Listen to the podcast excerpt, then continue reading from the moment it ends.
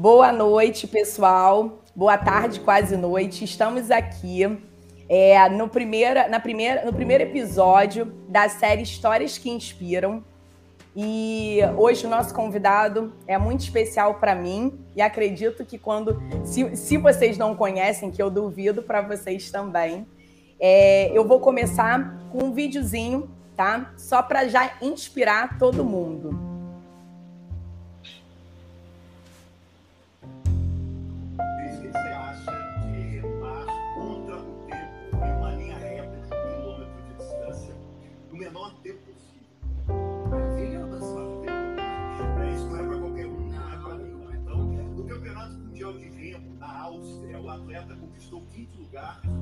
Garantiu a tão sonhada vaga, vaga para Tóquio.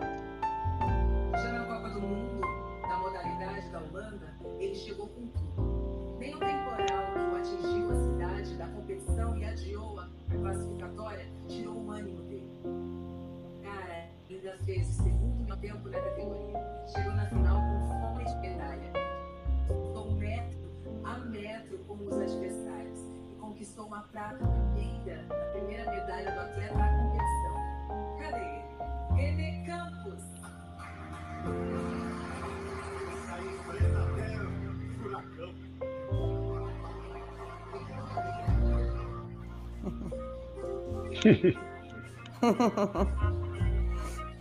Legal, esse dia foi ótimo.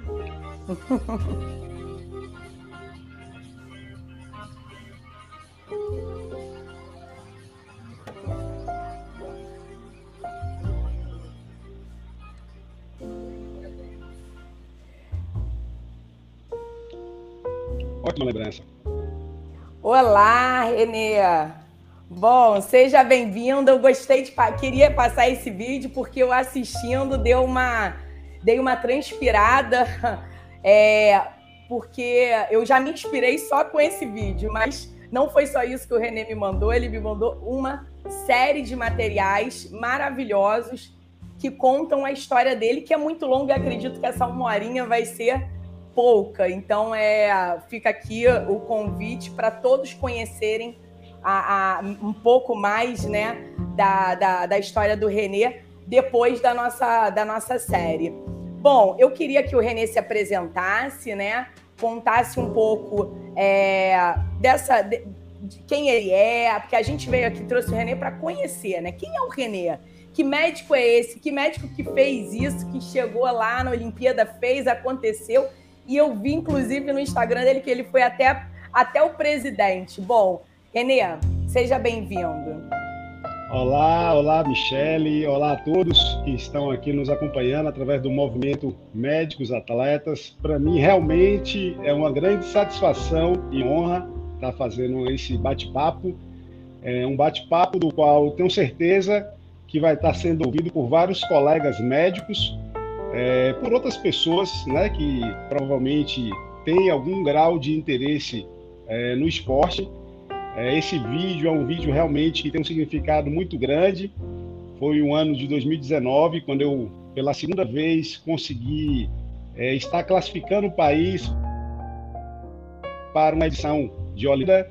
É, nesse ano, tive a oportunidade também de estar é, conseguindo o vice-campeonato numa Copa Mundial na Áustria, que me credenciou a estar recebendo esse título aí como melhor atleta do ano em 2019. É, Renê Pereira, Renê Campos Pereira, é, é, uma pessoa né, que nasceu aqui no interior da Bahia, a cidade em que eu nasci se chama Itapetinga, é uma cidade em que eu tenho muita honra é, e satisfação de ter nascido, foi onde me formou uma grande base esportiva, foi onde eu me descobri como atleta, na verdade, isto que ainda lá em Tapetinga é, tive a oportunidade de fazer vários esportes, como tênis, fiz karatê durante sete anos, me graduei em faixa preta e jogava futebol. Esse realmente era meu grande sonho. É, meu pai era o presidente da liga do futebol amador, então eu convivia com esse mundo é, durante um bom tempo. Ele foi presidente durante cinco anos. E eu, desde muito pequenininho ali, jogando no, nos, nos, times né, da cidade é, e vendo e vislumbrando essa possibilidade. Como eu tinha Moarte hoje, posso dizer, já como atleta de futebol é, aposentado, né, sem risco nenhum mais de ser, é, tinha uma habilidade, então tinha um estímulo para que pudesse, é, de repente, seguir uma carreira é, futebolística, mas meu pai, que era o mais envolvido, ele sempre é, jogou contra, né? Ele acabava me estimulando é, a estudar o futebol e o esporte como um todo né? era, era, algo muito arriscado e, e aí eu acabei aos 14, 15 anos vindo morar em Salvador que era para estar tá fazendo ali o segundo grau, completando o segundo grau já vislumbrando fazer o vestibular de medicina. Quando eu falo vestibular de medicina, é um vestibular que eu nunca tive dúvida de fazer, é, no que diz respeito à parte acadêmica. É, sempre queria e sempre é, tinha interesse por essa área humana, né, pela área da saúde. É, mas tinha, sim, esse conflito né, entre estudar e ser atleta. E, e acredito que não fui atleta lá atrás, ainda com 17 anos, é, exatamente por conseguir manter um, um, né, um certo comprometimento estudante, ter conseguido passar na, na faculdade de medicina e aí ter toda aquela pressão psicológica por parte dos pais para seguir o estudo, até me prometer que depois que eu tivesse me formado, eles abririam mão é, para que eu pudesse viver esse sonho. Mas aí depois você entra na faculdade, você começa a entrar naquele ritmo né, de estudo, as prioridades acabam realmente mudando e, e, e o esporte passou né, a ser algo realmente mais de entretenimento. Nunca deixei de fazer, mesmo na faculdade. Então eu passei a ser o cara que era o, né, vamos dizer assim, o titular da Escola Baiana de Medicina, do futebol, acabei me envolvendo, mudei arte marcial, que era o karatê para o jiu-jitsu. É, mas é, durante praticamente todo é, o, a minha passagem né, acadêmica, eu sempre me mantive é, fazendo algum grau de esporte, até porque eu acredito até hoje, hoje mais do que nunca, do que o esporte para mim é saúde mental, é remédio. E, e toda vez em que, por algum motivo da vida, eu precisei estar um pouco distante, né? Que existe alguns momentos como esse, aquele período vestibular, por exemplo, em que você tem que estudar bastante, tem que priorizar demais o estudo. Eu me afastei um pouco. Eu lembro que não foi uma experiência muito boa, assim como no último ano da faculdade, do internato, em que, em que também tinha uma demanda muito grande de estudo. Eu não conseguia muito conciliar com a atividade. Eu percebia que meu rendimento mental e psicológico caía bastante. Então, de forma bem sucinta, esse seria o Renê, né? É, trazendo aí até o período é, em que acabei me formando, em 2004, e tive também uma experiência é, de atuar como médico militar pela Marinha em Ilhéus, aqui na, ainda né, no interior da Bahia. A gente faz o treinamento na capital, mas eu acabei sendo designado para uma cidade aqui do interior. E em 2005, é, em 2005 eu retorno para fazer a residência de ortopedia. E aí é quando vai se iniciar uma nova jornada, né, da qual a gente vai estar conversando aqui também. Isso mesmo, Renê. Olha, é... então a gente tem que a gente tem que fazer uma cronologia aí para poder entender a sua história, né? Você, fazendo as contas, mais ou menos, você tem o quê? 41? Quantos anos? 40? 41 anos. Então. 40, 41 anos, eu sou de 80, 1980. Saiu. É, eu nasci em 80 até os 14, até. É. Sim. Eu sou, eu sou de 82, eu sou de 82, sou um pouquinho mais nova. Mas a gente é contemporâneo. Sim, verdade, verdade. É isso. Eu até os 14, né, morei ali em Tapetinga. Aí eu ainda estudei o primeiro ano científico lá. Aí vim fazer o segundo e o terceiro. Passei em 1997, é, 97. E aí, e aí me formei em 2003 para 2004. Me confundo um pouco, é, foi isso mesmo. 2004 em 2005 servi a Marinha, exatamente. Em 2006 voltei para fazer residência e aí é um capítulo à parte. Então, é, eu, eu também eu fiz residência na Marinha, no Hospital da Marinha aqui no Rio de Janeiro, no Marcílio Dias. No Marcílio fiz anestesia. Dias. Isso. Pô, que legal. Eu tive. É. Eu tive uma experiência, assim, pegando o gancho aí do Marcílio Dias, de levar um paciente que teve, olha que história interessante é essa. É, ele se acidentou, era um militar que morava no Rio, e aí ele se acidentou lá próximo de Ilhéus. Então ele teve uma lesão medular, e aí foi um. Eu, eu como médico, eu tive que levá-lo ao Marcílio Dias, que era o hospital de referência. Sim. Eu lembro que foi toda uma engenharia ali para poder né, colocar uma maca dentro de um avião, um avião comercial normal. Uhum. E, e, e, aí, quando eu tive a lesão, é, um ano depois, foi uma coisa que veio logo à mente, né? Como é que deve estar aquele cidadão que eu levei lá no Marcílio Dias? Será que ele já deve estar em pé? Será que é, foi uma coisa que até hoje eu não tenho essa, não tive é, uma resposta, né, nem mais contato, mas você falou aí me fez lembrar dessa situação. Porque a gente acaba, né, é, é, o paciente vai e as histórias, né, vão indo, a gente depois quer retomar isso, mas fica essa curiosidade que... Nem sempre é possível. É, e, o Renê, você faz atividade física, então, desde, desde a infância, né? Você gosta de esporte, que eu amo. Eu me conheço os 39 anos da vida é, esportista. O que me chamar, eu faço, né?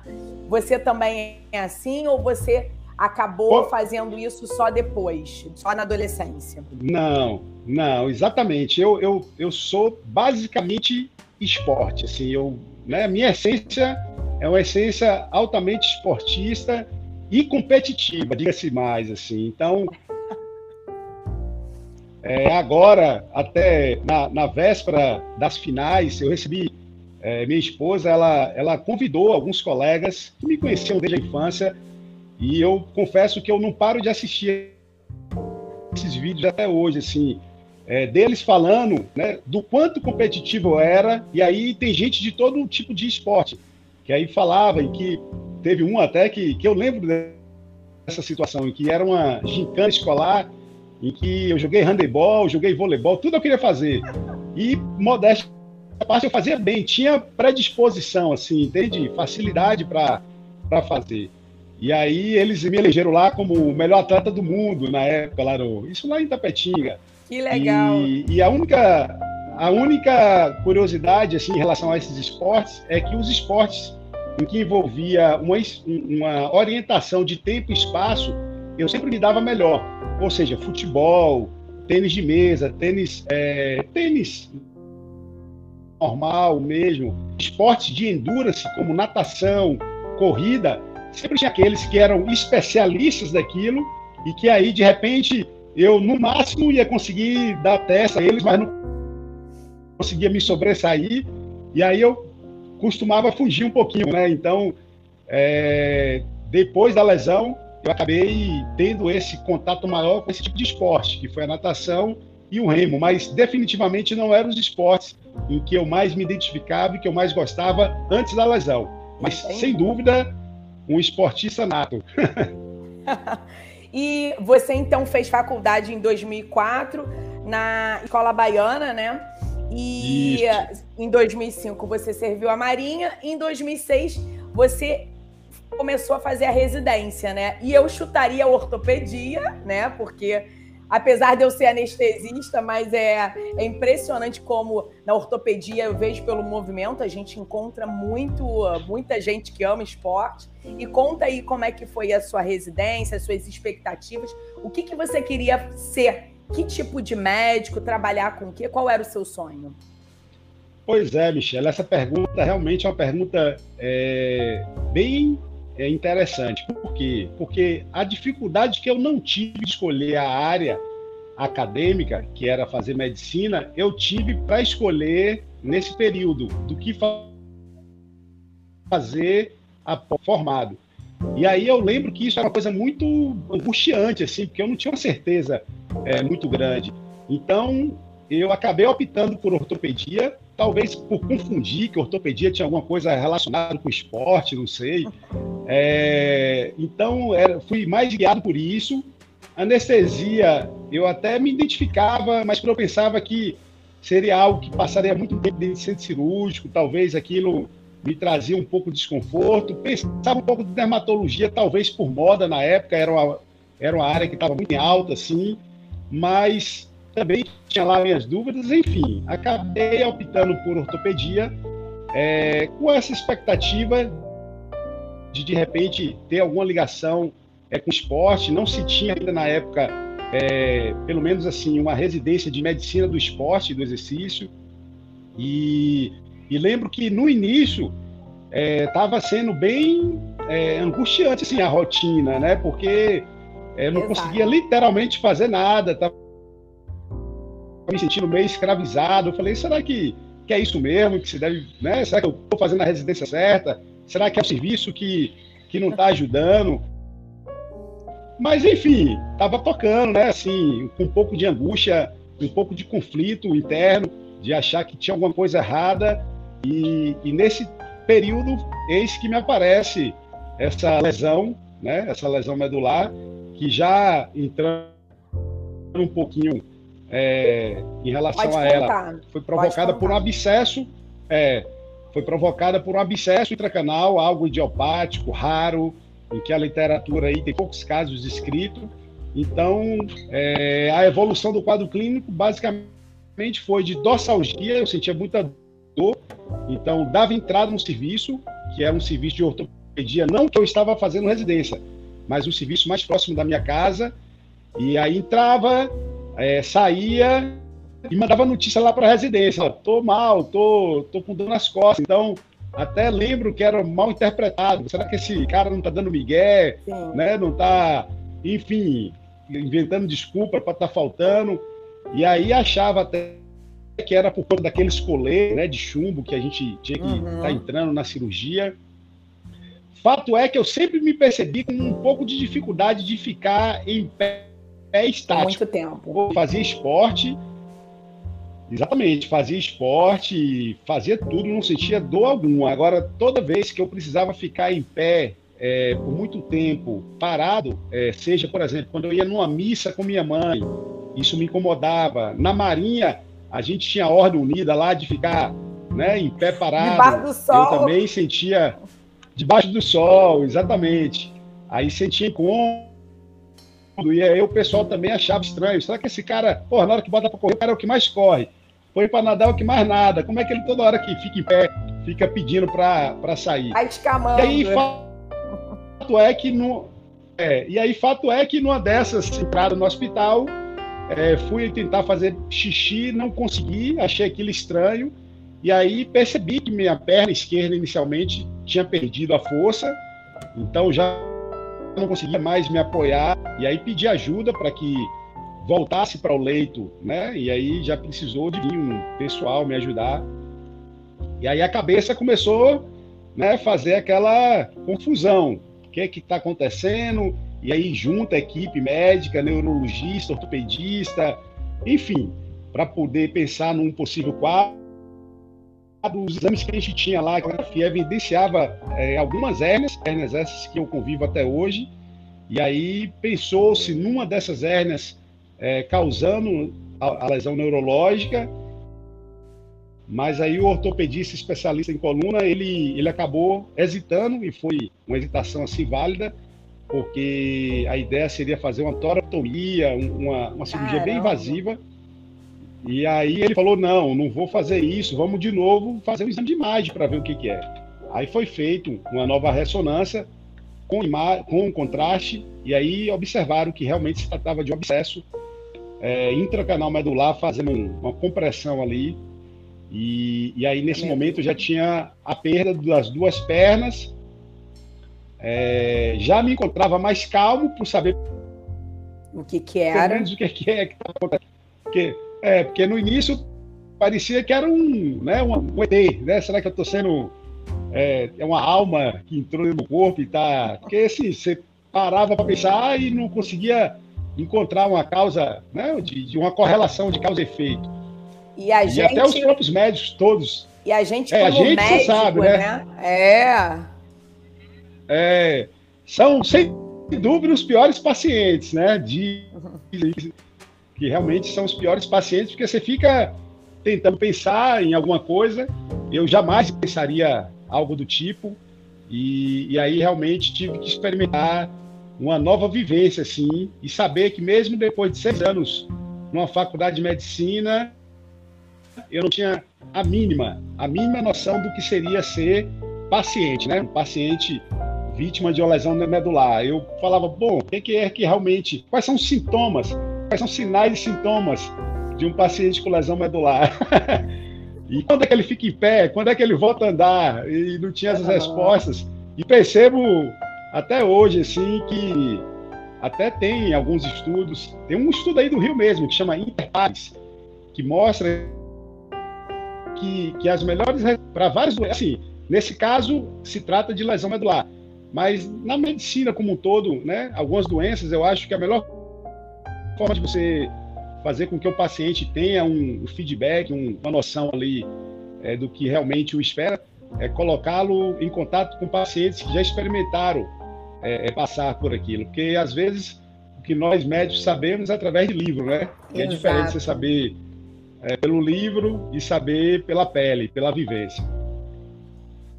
Então, é, ali, então é né? isso. O novo portal se abriu. Exato. Ali foi um divisor de águas. Eu tenho uma perguntinha já. É, antes né, dessa mudança toda na sua vida, você sonhava, Renê, tinha um sonho de ser um atleta profissional e, e conquistar uma medalha olímpica? Você tinha já esses sonhos ou não? Você só gostava dos esportes e queria competir, mas essa competição mais amadora? Então, eu tinha sim, eu tinha um sonho de participar de uma Copa do Mundo. É, esse sonho realmente era o meu maior sonho, assim, de ser atleta profissional de futebol. Futebol. Eu, é, de futebol, eu, eu tive que, é, eu sofri, assim, um pouco, né, na época, porque eu tentei peitar meus pais, que eu queria realmente ser jogador de futebol, e aí, assim, meus pais, eles são de origem humilde, né, é, acabaram conseguindo ser bancários, então eles queriam realmente dar o melhor para os seus filhos, eu vejo assim hoje. E aí essa questão do estudo para eles era algo realmente muito importante. Então eles acabavam realmente comprando essa briga. Não, meu filho, vai estudar, vai tentar, você vai ser médico. E aí, por exemplo, meu pai jogou bola e aí ele teve uma passagem rápida no Atlético. E aí, para você ter ideia, quando eu passei no vestibular, eu em férias lá em Petinga, ele acabou me mostrando um, um, senhor, não vou dizer o nome dele, que ele chegou a jogar no Atlético Mineiro profissional e estava na época dirigindo o ônibus da aviação Itapetinga. Aí eu lembro exatamente da frase que ele fala, que eu falo sempre assim, falando, ó, oh, aquele cara ali parava no ar igual um beija-flor, chutava com as duas pernas, jogava mais que você. E ao futuro dele. E aí você passou no vestibular de medicina, você está atrás de jogar bola, vai só fazer, rapaz, vai estudar. E aí aquilo eu não tinha peito, assim, né, com 17 anos, nem maturidade para comprar a briga e falar, ah, eu vou jogar bola. E aí fiquei com medo mesmo, a palavra é essa, e fui procurar o que realmente talvez é, me trouxesse um pouco mais de segurança. Agora, obviamente que era um sonho, um, um sonho assim, né, que poderia dar certo, não. E, e aí, após a lesão, é, não no início, né? É, o pós-lesão, eu diria que é um capítulo à parte, assim, os três primeiros anos. Seria meio que uma, uma live, um, apenas para falar dela, porque realmente é algo assim, é, indescritível, as vivências. De forma bem resumida, foi um ano em cima de uma cama, seis meses no hospital, seis meses em casa, no esquema home care. Então, sondado, com gente me manipulando o tempo todo, corticoide terapia, rosto pressão Isso alta. com quantos E anos? aí- Com quantos anos e- você tinha? Com 25 anos, há um mês para fazer 26. Então, Cara. né, no início da no vida, início da vida. Exato. É, da vida. E aí foi depois, o segundo ano, é, no Hospital Sara, foi quando realmente eu comecei já a experimentar uma certa liberdade é, mental, assim, porque eu já conseguia sentar numa cadeira de roda, né? Porque no início você não consegue nem sentar numa cadeira de roda. Você senta, você fica tonto, não tem equilíbrio nenhum de tronco, você acha que vai cair. Então, no Sara, eu já comecei a, a, a experimentar essa liberdade.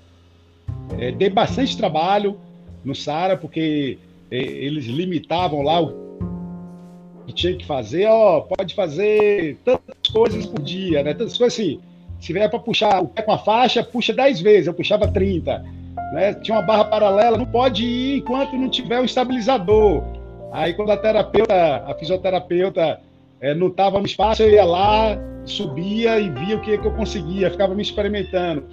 E aí eu já sabia que, de alguma forma, eu ia buscar a, a, a, minha independência, né? Que eu acho que é o que mais me incomodava naquele período, que, assim, você ficar dependente dos outros, até para beber uma água, um banho, é algo realmente, assim, para quem não tinha o mínimo perfil, é algo realmente muito ruim.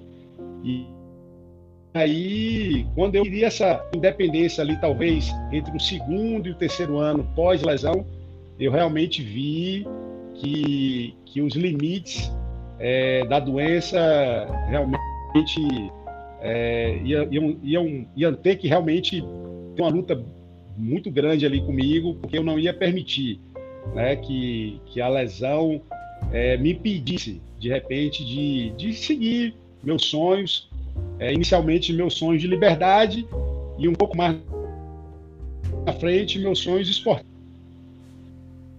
E tá aí a explicação por que, que você chegou onde chegou, né? Só, só nesse, nesses 25 é. minutos de conversa já deu para conhecer que Renê não não sossega enquanto não quando ele fala eu quero isso, ele vai atrás até conseguir, né? Pois é, isso, isso é legal, assim, né? Eu, eu confesso que foi tudo muito natural, fisiológico. Talvez se eu, por exemplo, tivesse um perfil de uma pessoa é, mais ligada ao computador, por exemplo, eu não tivesse sofrido uhum. tanto ali é, no início, mas eu realmente perdi, assim, senti muito a perda da minha identidade esportiva. É, com a lesão, porque assim, o esporte ele foi um quem gosta de esporte sabe disso, ele é um facilitador na vida, né? Não só do ponto de vista de você ter uma qualidade de vida melhor, mas ele abre muitas portas. O futebol, por exemplo, quando eu vim morar em Salvador, é, ele me fazia ter amigos muito rápido. Então, René me convidava para jogar bola no, né, no condomínio, me chamava para participar de um torneio, e aquilo, né, e tinha um reconhecimento por aquilo também. E aí, quando eu perdi a, a, a minha função motora da, dos membros inferiores, eu praticamente perdi minha identidade. Eu não sabia mais quem eu era. Né? Eu não, não me satisfazia, por exemplo, em voltar a ser médico e dizer, ah, né, eu sou doutor tal, é, especialista em tal coisa. Não, eu gostava, eu, eu, eu precisava ter essa identidade esportiva resgatada e aí, inicialmente, foi mais buscando reabilitação. Tanto é que o primeiro esporte que eu me envolvi foi a natação, porque eu, quando eu parei, pensei: bom, o que, que eu posso fazer que pode estar melhorando é, a física? É, logo vi que a natação talvez fosse o melhor esporte, porque eu ia tentar ali fazer algum movimento de perna na água e aquilo poderia estar tá mandando né, estímulo motor mas é, o que era para ser apenas uma fisioterapia, logo depois de um tempo, é, o espírito competitivo se aflorou, me informaram que existia competição, eu não sabia até então, né, de pessoas com deficiência, e para mim foi um grande susto, uma grande surpresa também, de saber que, que já existia um movimento tão grande, eu acho até que sou privilegiado, né, de, de ter sido um lesado medular em um período do mundo, da humanidade, em que nós temos né, um movimento é, tão Olha, forte do paradesporto. Espetacular isso que você está falando, sabe, Renê? Eu. Espetacular isso que você está falando, porque no mês, no, na, no dia da. na semana, né, da. É, de, Dia Nacional do, de, do, da Pessoa com Deficiência Física, eu fiz lives, né? E. É, do deficiente físico, eu fiz lives e fui conversando e conhecendo cada Sim. um. E realmente, assim, é, isso é, todos né, me mostram essa gratidão de terem, estarem tendo essa oportunidade de hoje, porque a época de hoje é uma, a tecnologia é uma. Né? Há anos atrás, em uma outra época, talvez, a, a, o desfecho, a história seria outra, né? A gente sabe, né? A gente da área da saúde, a gente sabe como é que é. A Rede Sara é espetacular, né? Tem uma aqui no Rio de Janeiro, já fui visitar. É... Ixi, travou? Não, desculpa. É, sem dúvida. Deu uma travadinha, deu uma travadinha, mas nada que comprometesse. É isso aí que você está falando, sem dúvida, Michele. Para você ter ideia, eu tenho uma, uma, uma fala que eu costumo dizer. É, ainda quando eu morava em Tapetinga, eu tinha uma vizinha que ela era cadeirante. Ela tinha, não sei se era uma deficiência medular, motivo, mas eu sei que ela era cadeirante era Dona Isabel. Ela, eu, eu vivia é, subindo a rua, descendo a rua, e todas as vezes eu já passava olhando para a casa dela, que eu sabia que ela ia estar na janela, e ela gostava de que eu cumprimentasse, né? Era a forma dela interagir. Dona Isabel, dava um tchauzinho.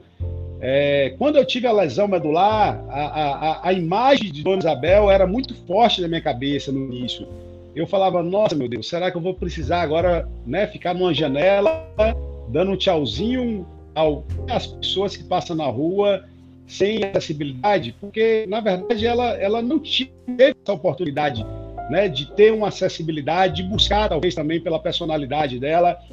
E aí, é, quando eu vi né, disso, já depois de um tempo, que eu estava na cadeira de roda, mas que a cadeira de roda ela não conseguia me limitar no sentido de me fazer ir e vir para onde eu quisesse ir, ainda que né, a gente ainda tenha uma, uma é, barreiras arquitetônicas é, que acabam dificultando a acessibilidade, mas eu, enfim, nunca permiti que essas barreiras que ainda existem é, me deixassem de fazer qualquer coisa.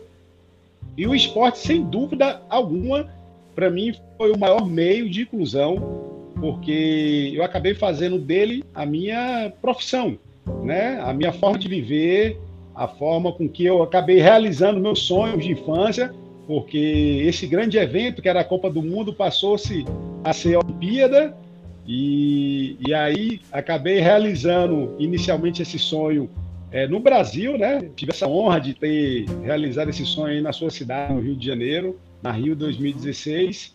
E agora, então, nesse fala, né, de me tornar um medalhista e escrever um nome definitivamente na história do esporte brasileiro.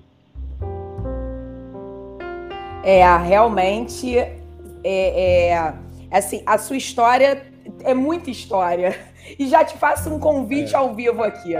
Já vou te fazer um convite. Eu não sei, né? Porque o movimento é, é novo para você. O movimento Médicos Atletas é um movimento que você conheceu há pouco tempo. A gente se conheceu há pouco tempo. Mas é, essa semana, né, que entra agora, no dia 10, na sexta-feira, é, eu vou estar, né, com meu marido, que, que é o meu é, apoiador também no movimento.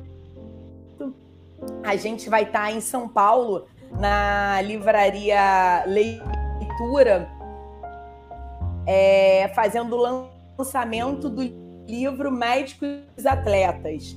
23 trajetórias e uma única paixão, o esporte. Eu já tô com uma lista, pra, porque essa história tem que estar tá ali, ó, bonitinha para todo mundo. Assim, a gente quer, é claro que o movimento ele quer atingir os médicos e os estudantes de medicina. A gente quer ver médicos saudáveis e ativos e que esses estudantes saiam da faculdade saudáveis e ativos. Mas é claro que é, a gente atinge todo mundo, sabe, Renê? Porque histórias que inspiram atingem todo mundo. São os seus pacientes, são os meus pacientes. quando eu falo de você, quando eu faço uma anestesia numa pessoa com deficiência ou num transplantado, como também já fiz lives com transplantados, eu falo, gente, o esporte, ele tá ali, ó, é, a, é, a, é o seu foguetinho para você agarrar e ir embora. O esporte te leva para tudo aonde você quiser, né? E, eu, e a gente acredita muito nisso. Então, já faço esse convite para você.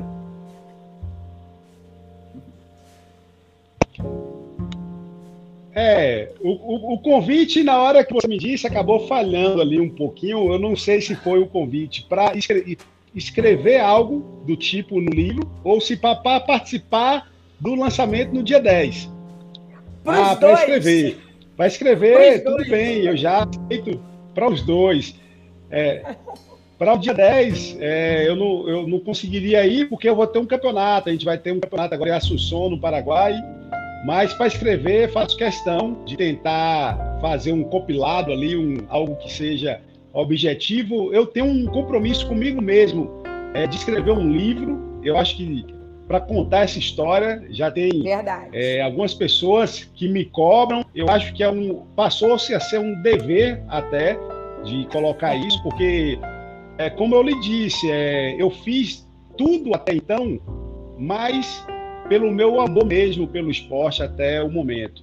É, mas cada dia eu começo a realmente ter uma percepção, né? E a gente consegue ter isso assim, é, de uma forma mais clara hoje, de que a história realmente é uma história diferente, é uma história que realmente possa e já inspiram muitas pessoas, porque a gente sabe que, que né, principalmente quem lida com a área de saúde, é, que por muito menos as pessoas é, se desistem né, dos seus sonhos, é, perdem as oportunidades de fazer e você acreditar, você ter força, você ir contra o sistema, porque assim, é, você chegar ao ponto de estar em uma Olimpíada e de ser um medalhista, é, não é algo que basta ter apenas dom né, e predisposição física. Você precisa é, ter coragem, você precisa realmente comprar essa briga. É, para você ter ideia, até hoje eu não tenho um centro de treinamento adequado para me estar tá treinando, então são coisas que precisam estar sendo superadas dia a dia, são apoios né, é, financeiros assim que muitas vezes você também não encontra de uma forma fácil. E então é algo que as pessoas podem pensar, se René conseguiu, se René consegue, se Michele consegue, né, é, pensar em desenvolver um projeto para os médicos, que é um público que muitas vezes cuida das pessoas, mas que esquecem de cuidar de si mesmo pela correria, pela rotina que a profissão é, exige, é, porque a gente não pode sim estar tá tocando essas pessoas, fazendo com que elas reflitam elas põem em prática os pensamentos, porque a gente sabe que muitos pensam, né, sabem até, ah, eu preciso me exercitar, eu estou com a vida sedentária, é, mas aí não consegue pôr aquilo em prática, né? E, e eu acho que a minha, a, a, a, grande sacada da minha, da minha história é essa, é, é eu ter conseguido colocar o sonho meu, os meus sonhos e as minhas ideias em prática. Então, isso realmente, para mim, é o grande diferencial da, de tudo isso que aconteceu na minha vida. Verdade, Renê. E, bom, já fizemos um, um, um resumão, né, dessa primeira parte toda. E você falou, né, claramente, e a gente é, imagina, mas a gente não tem é, a noção real, né, do que você passou nessa, nessa nova fase da sua vida, eis que você continua e pegou a, a, a dificuldade, como, como a Maria do Carmo botou, né? Pegou o limão e transformou em uma limonada.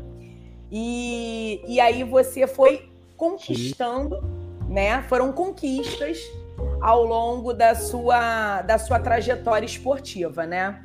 É, e eu tenho uma lista aqui, sabe? Eu tenho uma lista aqui bem grandinha e eu tenho fotos que você me, me forneceu, que eu quero compartilhar aqui com o pessoal, para que você vá falando um pouquinho, né, de cada uma. Vamos lá, que eu sem querer tirei aquele compartilhamento de tela. Eu sem querer tirei. Deixa eu ver se eu consigo. Aqui, eu acho que eu. Ah, é aqui. Então, eu acho que eu consigo colocar aqui. Tá aparecendo, né? Esse aqui era aquele vídeo.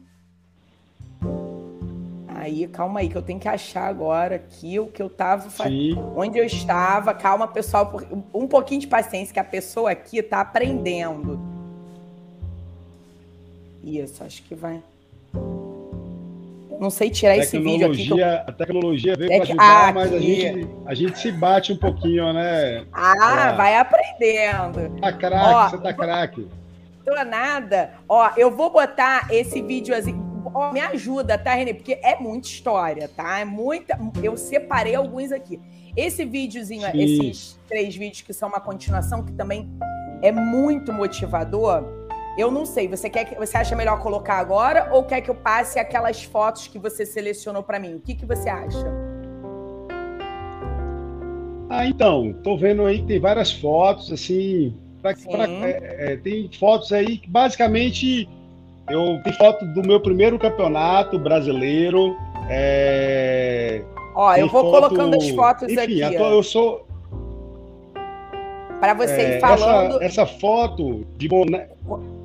Essa daqui? Pronto, eu tô vendo. Tem uma foto aqui à esquerda, à esquerda. É, vai passando aí, essa daí. Passando, vai, coloca ela e vai passando elas, as outras. Beleza. Aí, vai é, falando. Essa daí, essa daí foi em Brasília. Essa foi em Brasília. Foi meu primeiro campeonato brasileiro. É, uhum. Na época eu tinha uma desvantagem de não ter um barco oficial e ia hum. competir com dois atletas de São Paulo que eu já havia perdido minha, minha primeira participação é, em 2000 e 2014. Então aí foi em 2015 eu acabei saindo da Bahia, levando barco em cima do carro para poder competir ah. em nível de igualdade, pelo menos de equipamento. E aí consegui realmente é, me sagrar pela primeira vez campeão brasileiro. Tá, vamos lá passar a próxima. É, realmente é uma. É, é, são, são as dificuldades né, que o esporte ele é só quem é atleta que eu também tenho conversado com bastante atleta e a gente que fica só vendo a, a, é, a, a gente... o, o, resultado final, a gente não tem noção dos bastidores, né? A, dificuldade que é não, de. Mínima noção, né? é. Não tem. É, eu acho que o título aqui da, da é, do, do que você propôs, né? Médicos, atletas, realmente é mais focado para essa questão do esporte como como remédio mesmo, como atividade física, Sim. como algo que todos Sim. nós, como seres humanos, precisamos. Mas quando a gente parte para o rendimento, a gente sabe, inclusive, que não é saudável, né, do ponto de vista Sim. fisiológico, que a gente acaba levando o nosso corpo ao extremo. E, e, a vida do atleta é uma loucura. Então, as dificuldades realmente elas sempre estarão presentes e a gente tem que ter força para lutar Tá. Essa outra foto é uma foto super especial. Eu fui convidado, eu já tinha me classificado para os Jogos Rio 2016. A ah. tocha olímpica estava rodando o nosso país, chegou aqui em Salvador e a gente tem aqui do lado do, do estádio da Fonte Nova é, o Dique do Tororó, que é uma lagoa, e eu fui convidado para conduzir a tocha exatamente na lagoa por essa ligação né, com, com a água, com o remo e aí um rapaz vai, vai, vai conduzindo o barco e eu vou segurando a tocha. que legal esse que dia. Que coisa linda. Dia marcante. Muitos momentos marcantes, hein? Você sabe, Bi, você, você consegue dizer qual que foi mar, mais marcante? Não, acho que não, né? Muito difícil, né? Foram muitos momentos. ah, Aqui, essa é, lembrança. Hoje em dia, hoje em dia sim, hoje é sim, porque é? agora essa conquista. É, essa aí foi o. A, a, essa aí é a cidade, a Vila Olímpica aí do Rio de Janeiro. É a sim. vista do apartamento é, da, da, da, Vila Olímpica, aí na, no Rio. É, exatamente. Muito linda. legal. Muito linda. A mais, a mais marcante, sem dúvida, foi agora, no Japão. Ah, É, isso a que eu queria saber. da Se medalha. foi a... É, paralímpica. É, essa aí não tem dúvida. Essa foto é uma foto que eu gosto bastante, é uma foto que mostra o quanto de exigência física o remo é, nos traz. Então, você vê que a musculatura está toda contraída, realmente. Aham. É, são dois mil metros de muito esforço físico, em que você realmente precisa estar muito preparado. E é uma foto aí na primeira participação minha olímpica, no Rio de Janeiro. E por falar em musculatura, Renê, é, é, você tem acompanhamento de um médico do esporte, nutricionista, você tem toda uma, uma equipe integrada para cuidar de você. Como é que você faz com isso para conciliar tudo? Deixa eu É, o que voltar lá, acontece? antes mesmo, antes, é, antes mesmo de eu me jogar de cabeça, que foi em 2014, é, em 2010 eu descobri o, o esporte paralímpico através da natação. Na época eu estava casando, tendo meu primeiro filho, então estava com a demanda da vida assim bem alta e sabia que não ia ter condições de me doar ao esporte como eu gostaria. E aí fui procurar estudar, né? Então Uhum. surgiu na época uma pós de medicina do esporte é, de uma faculdade de chan- chancelada, chancelada pela faculdade de Petrópolis e que seria uma vez por semana eles vinham aqui em Salvador dar esse curso. Então eu acabei fazendo a pós de medicina do esporte. É, nunca fiz com o intuito de exercer até então. Na época era mais para ter um conhecimento melhor sobre fisiologia do esporte, sobre planejamento esportivo e acabei conhecendo pessoas importantes. Uma delas é, foi o Marcelo Afonso, né, que é um fisiologista. E aí foi montando um super time, eu diria, né? Marcelo me acompanha até hoje. Uhum. Ele tem uma participação importantíssima nessa conquista. É, hoje a gente tem nutricionista, que é o Moisés, fisioterapeuta. Eu tenho, para você ter ideia, dois estilos né, de fisioterapia que eu costumo estar fazendo: uma com Fabão, outra com Ivo, que são métodos diferentes, mas que, que acabam né, tendo esse, Uhum. esse cuidado com o corpo. É, e o próprio pessoal da CBR, que acaba também é, dando suporte é, e, e- e dando um acompanhamento. Então, Entendi. é esse tipo de, de conquista. É, é importante falar que ninguém consegue nada sozinho, eu sempre falo isso. A gente Uhum. doa o nosso corpo, doa a nossa energia, é, sem que a gente queira, obviamente nada acontece, mas a gente tem sim que, que ter pessoas é, comprometidas também que possam estar nos ajudando para que a gente consiga né, chegar a, a esse nível competitivo aí. Então, Verdade. graças a Deus, hoje eu diria que, que eu sou o meu médico, vamos dizer assim, quando eu preciso. é, eu, eu, eu me, eu me autogerencio, obviamente que tem coisas que eu preciso estar delegando a, a- a especialistas. É, cada dia mais eu venho tendo esse cuidado, porque a gente que é médico, você sabe como é que é, a gente às vezes quer, quer cuidar de tudo, né? Exatamente. E, e acaba até se atrapalhando. Então, hoje eu procuro delegar essas funções a, a cada um de forma bem específica. E eu acho que dessa forma tudo funciona de uma forma mais fisiológica. verdade. E funciona. E o que, que martelo é esse? Que martelo é esse? Renê, me explica isso aí. É, a gente tem uma vez por ano, o remo é um esporte náutico, ele ocorre na água. Aham. Mas uma vez por ano existe um campeonato mundial que é, é bem famoso assim entre os atletas do remo, que é o Crash Bee. É um campeonato que ocorre em Boston, né? Num período em que lá está Ah. totalmente nevado, normalmente ali em fevereiro, né? É, tá tudo sobre neve. Então, é, eles, eles têm como troféu esse martelo. Tem escrito aí Bee, legal. indoor. É um campeonato realmente indoor. Ele, queria. ele é feito Sim. é, ele é feito num simulador de remo, ao invés de ser Ah. feito numa embarcação na água, né? Aham, aham. E aí, Interessante. e eu não sei exatamente assim a- a- é, o porquê do martelo, mas é, talvez é, é, tem correlação com, com quebra, né? Com quebrar o corpo, porque a máquina realmente você sai destruído depois de um tiro numa máquina de simulador de remo. Imagina, que legal é o troféu. Eu consegui, eu consegui ser bicampeão. Eu já, eu já fui duas vezes campeão desse, desse evento. Esse aí foi o meu segundo campeonato brasileiro.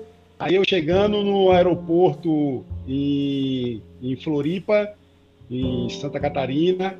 É, Ah. Normalmente, para onde eu viajo, né? Eu tenho que estar levando é, meu par de remo, minha malinha, viajo sozinho.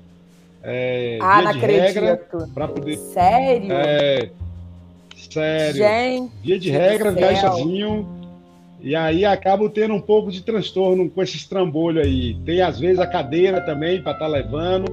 olha Hoje em dia eu já- coisa. Ah, consigo, com aquele carrinho de aeroporto, é, com aquele Aham. carrinho de aeroporto, eu consigo colocar de uma forma que eu levo tudo. Eu ponho, peço só ajuda, às vezes, para tirar da esteira alguém.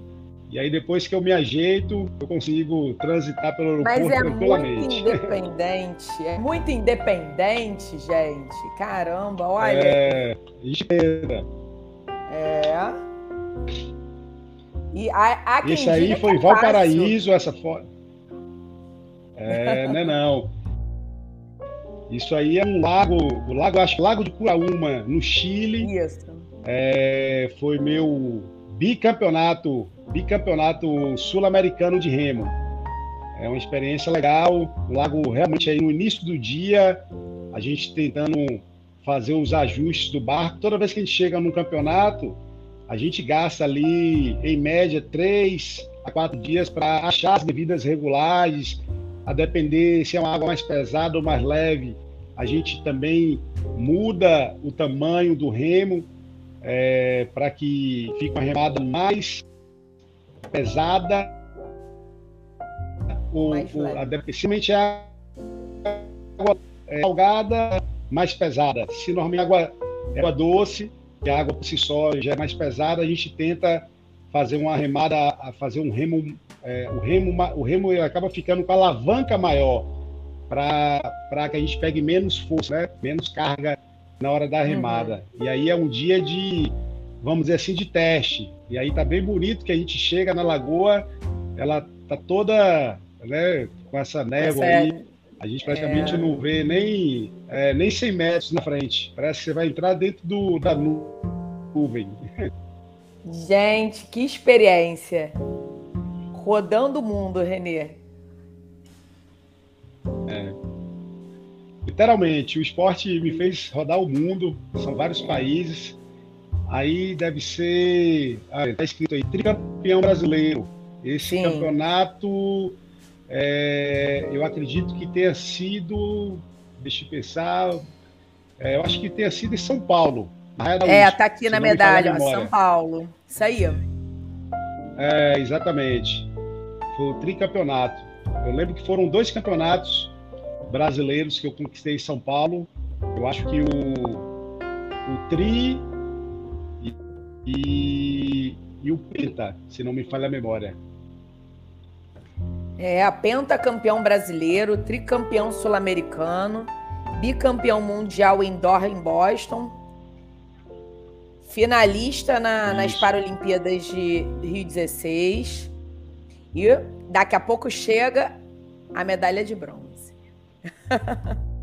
Tetracampeão brasileiro É de remo. campeão é, em São Paulo de novo. Em São, Paulo, é onde? Assim, as Paralimpíadas, até porque você mencionou aí, em São Paulo é na Raia da USP. Fica dentro Ah, da tá. cidade universitária.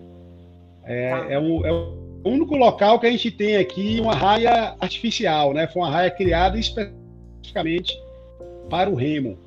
A gente é difícil você encontrar uma raia urbana, né? É uma raia é, de remo. Normalmente se utiliza, como aí no Rio de Janeiro, alguma enseada, né? Como a Lagoa Rodrigo de Freitas, e, e acaba utilizando com essa finalidade.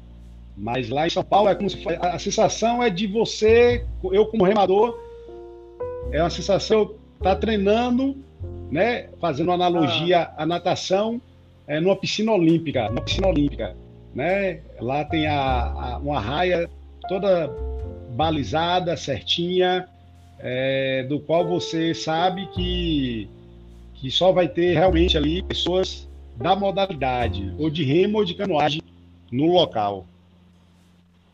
Entendi. Caramba, olha. Tô ficando até mais nervosa. Essa conversa aqui tá muito. Tô, tô com uma estrela aqui, gente. Olha só. Caramba, não, é sensacional, é, sensacional. Aí Você são tem... resultados. Ah, pode falar. É, aí são alguns resultados assim de campeonatos mundiais. Eu tenho uma é, uma marca super importante é, a ser mencionada, que é a seguinte: é, ah. todo, toda para uma pessoa acessar uma Olimpíada, né, para um país acessar uma Olimpíada, ele normalmente vai ter duas oportunidades. No ano pré-olímpico, existe o Campeonato Mundial, em que você precisa estar inicialmente entre os sete melhores, e no ano olímpico, quem não conseguiu a vaga vai para uma espécie de repescagem para brigar por mais cinco vagas. Então, totaliza-se 12. Na minha categoria, que é uma categoria individual, é, normalmente a gente tem um grande número de países tentando vaga olímpica. Então, é, em média, são 32 a 34 países. E o Brasil, até então, é, até Rio 2016, sempre havia conseguido as vagas na repescagem. Então, no ano pré-olímpico, não conseguia, porque o nível realmente é muito alto, pelo menos nessa minha categoria. E aí eu fui o primeiro brasileiro né, a conseguir conquistar a vaga é, de forma antecipada. Isso na época é, numa cidade da França, que me, é, né? Então, foi a Guibelete eu consegui a vaga para Rio 2016. E desde então é, eu venho me mantendo sempre entre os seis melhores do mundo, fazendo sempre as finais A, porque é, a gente, no campeonato, a gente vai tendo o chaveamento para no final ver quem são seis atletas que vão brigar pela, pelas medalhas. Então, desde esse período que eu venho me configurando é, sempre em finais A, consegui em 2019 na Áustria, é, mais uma vez consegui a vaga para a Olimpíada do Japão, também de forma antecipada, e, e, e, aí vinha me configurando nessa, nesse ranking aí de quarto, quinto, que é um ranking que me incomodava bastante, porque eu sabia que eu tinha potencial para mais, e, e, aí já fazendo assim uma queixa, né? O que me impedia no meu, na minha avaliação de estar ali é, entre os top 3 era um maior contato com a água. O esporte é náutico, tem todas essas variáveis aí que a gente conversou de regulagem, isso é, é, um, é um jogo de quebra-cabeça. Então eu era um atleta é, de simulador de remo, então eu treinava 90, 80% em simulador de remo e nos campeonatos eu ia para a guerra, né? Para tentar buscar uma boa regulagem e me virar. Então, quando eu acabava aí nessas colocações, quarto, quinto, é, para as pessoas é, que não estavam totalmente ligadas ao esporte, elas realmente vibravam, né? Até por saber, pô, cara, você está entre os seis melhores do mundo, isso é muita coisa. Mas eu sentia isso porque quando a gente está lá competindo, Ninguém quer saber se você treina em simulador, se você tem água, se você tem fisiologista. O povo quer saber quem chega na frente e quem chega atrás. No mundo competitivo é assim. E, e eu saber que tinha essa deficiência era algo que me incomodava. E, e aí agora, para esses jogos é, no Japão, eu meio que fiz uma, um compromisso pessoal de que eu iria chegar no Japão é, sem ter que justificar para meu cérebro essa desculpa. E aí você não tem noção de, das coisas que eu tive que fazer por aqui. É, eu praticamente fiquei de janeiro a, a, setembro longe da minha família. Na linha verde aqui eu arrumei uma lagoa, porque a lagoa que eu tinha aqui ela não tinha condições de treino por conta de plantas. Aí eu vivia no embate com o Estado para tentar me ajudar a remover essas plantas que eles acabavam retardando e não fazendo a tempo. Quando eu vi que se eu não tomasse uma decisão, eu ia cair na estatística de voltar a, a treinar em simulador de remo, eu fiz, eu tomei uma decisão mais abrupta, né, de, sair praticamente de casa. Depois, é, nos últimos dois meses, praticamente fiquei aí em São Paulo, né, na cidade de São Paulo, é, treinando na raia da USP. Então, quando eu fui para o Japão dessa vez, eu fui ciente de que eu realmente queria brigar por medalha, porque a gente sabe os tempos que os atletas fazem, né? A gente ano a ano vai competindo e vai Estudando, e vai observando. Né? Então você vê que é. normalmente eu acabava um, eu estudando, eu acabava um campeonato, como nessa foto aí, com a diferença de 38 segundos, 30 segundos em relação ao primeiro. É, eu fui para o Japão quebrando o recorde em 10 segundos. Então, a partir do momento que eu passei a treinar na água de uma forma mais assídua e contínua, eu abaixei o meu melhor tempo, então era de 9,42 para 9,2. E isso é muita coisa. É, é, foi um esforço realmente é, tremendo, né? Criar essa logística, mas que com o resultado que, que foi alcançado, eu não tenho dúvidas alguma de que foi talvez uma das decisões mais certas, mais acertadas da minha vida é, no campo esportivo. Pior que é verdade, né? E assim, é, a gente vê cada vez mais, né, que, claro, na vida, né, para tudo na vida a gente tem que ter o foco, tem que ter a meta, tem que estudar cada passo que a gente vai dar, né? mas o esporte, né, e, e, e, o esporte profissional, né, o atleta profissional, ele tem que estar tá com uma cabeça muito boa para isso, é, porque o que você fez, se abdicou da sua vida em, em, em busca do seu objetivo, né? E você viu que você foi pelo caminho que você ao, chegou lá, né? Você chegou. Mas com certeza é, você continua querendo mais conquistas, né? Do jeito que eu, que eu tenho conversado aqui com você, eu tenho visto que talvez isso não seja o, o suficiente para sua, né? Porque a gente vai é um degrau de cada vez. A gente dá um passo, daqui a pouco é. dá outro, né?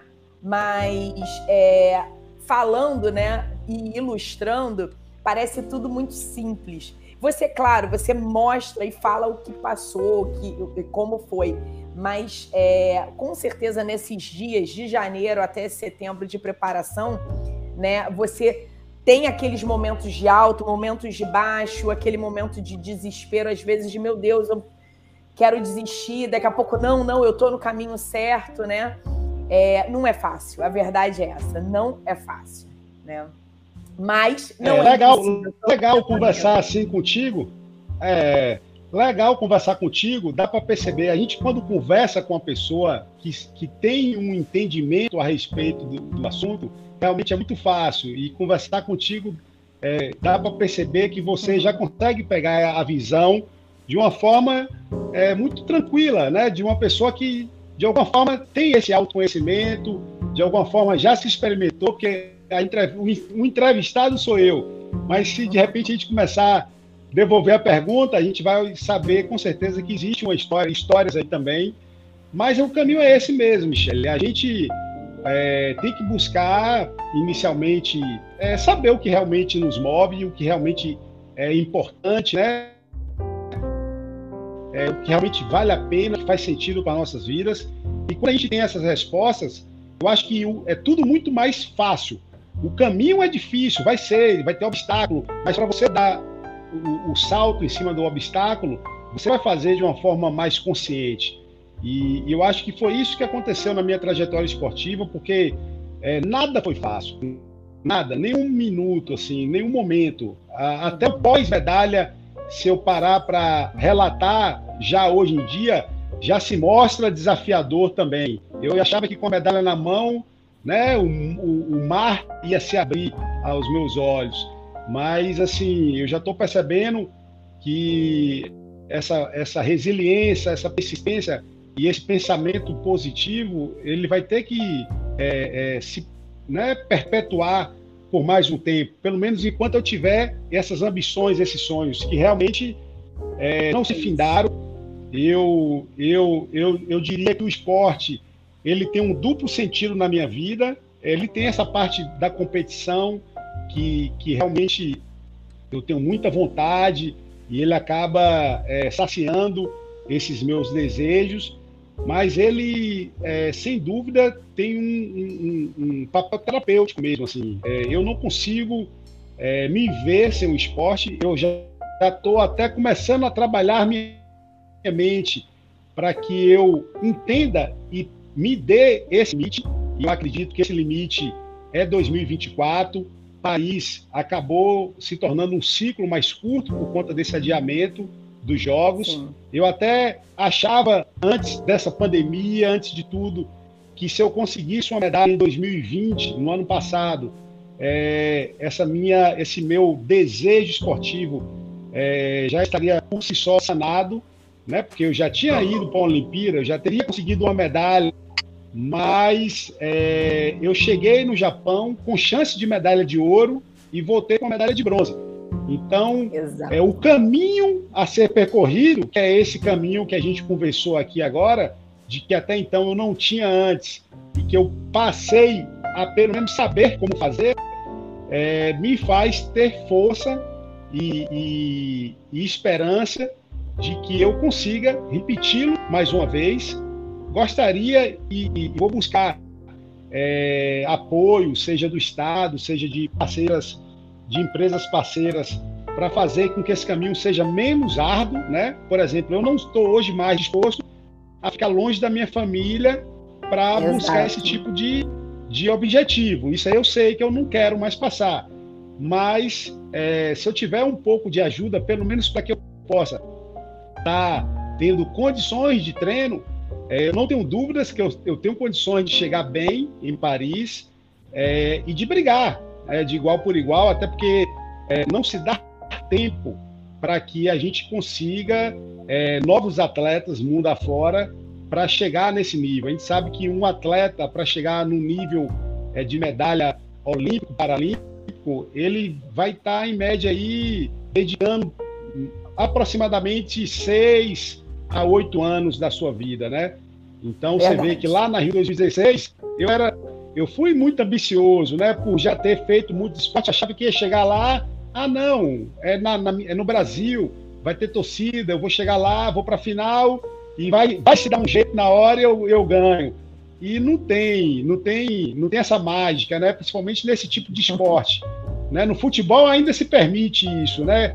Uma jogada genial, é algo do tipo que, que muda o jogo, mas em esporte de endurance, atletismo, natação, remo, é, ou você realmente está com um cronômetro em dias, ou então é, não vai chegar lá e baixar o santo ou fazer algo milagroso que realmente é impossível, é impossível. É verdade. É exatamente isso. Você falou exatamente o que eu estava pensando. É isso mesmo. Olha aí, ó, sexto lugar na Paralimpíada de, do Rio, né? Aqui de 2016. Foi mega emocionante. Gente, o Rio ficou a coisa mais linda. Você quer. Ai, desculpa, eu passei, é... você quer. Que você nem comentou.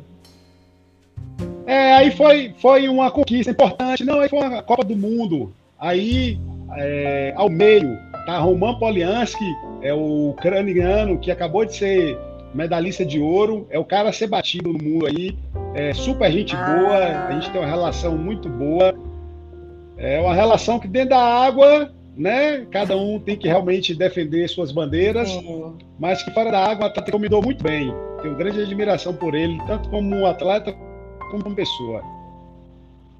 Tem umas fotos muito bonitas da, é, da, da Olimpíada agora do Japão, de você abraçando né, os seus os seus é, concorrentes, né? Adversários, é concorrentes. concorrentes. É, concorrentes. É, adversários.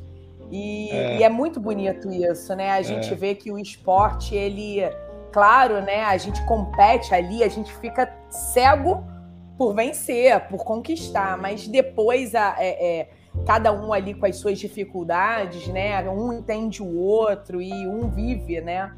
e, e olha para o outro com uma com a, aquela gratidão, né, por estar tá ali competindo, né? Muito legal isso.